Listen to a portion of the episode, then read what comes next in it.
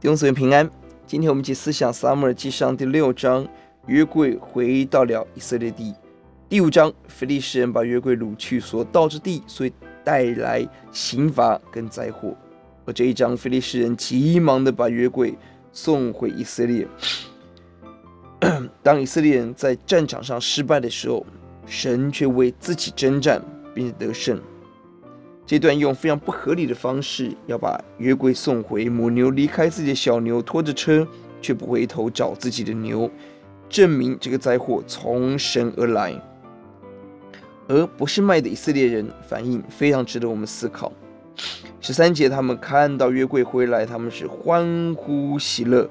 十四、十五节，他们献祭给神，并且把非利士人送的礼物献给神，这是非常正确的。但十九节，有人擅自观看神的约柜，而神就击杀了他们七十个人。百姓因耶和华大大的击杀他们，就哀哭了。弟兄姊妹，以色列的神是圣洁的神，我们的神是圣洁的神。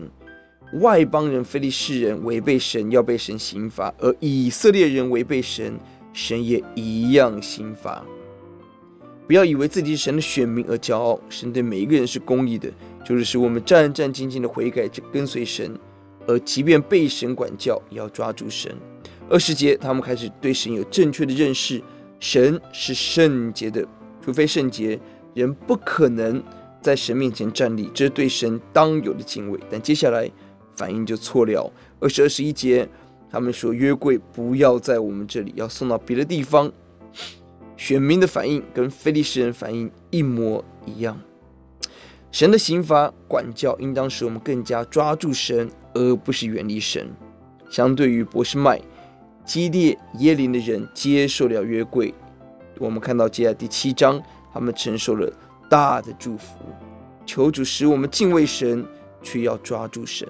我们低头祷告，主呼求你帮助我们。主啊，让我们对你有正确的认识，要敬畏你，不可以擅自的自以自以为亲，与神亲密的而擅观约柜。也呼求主帮助我们在神的管教中，我们要更抓住你，而不是远离神。求主提醒我们，听我们的祷告，奉耶稣的名，阿门。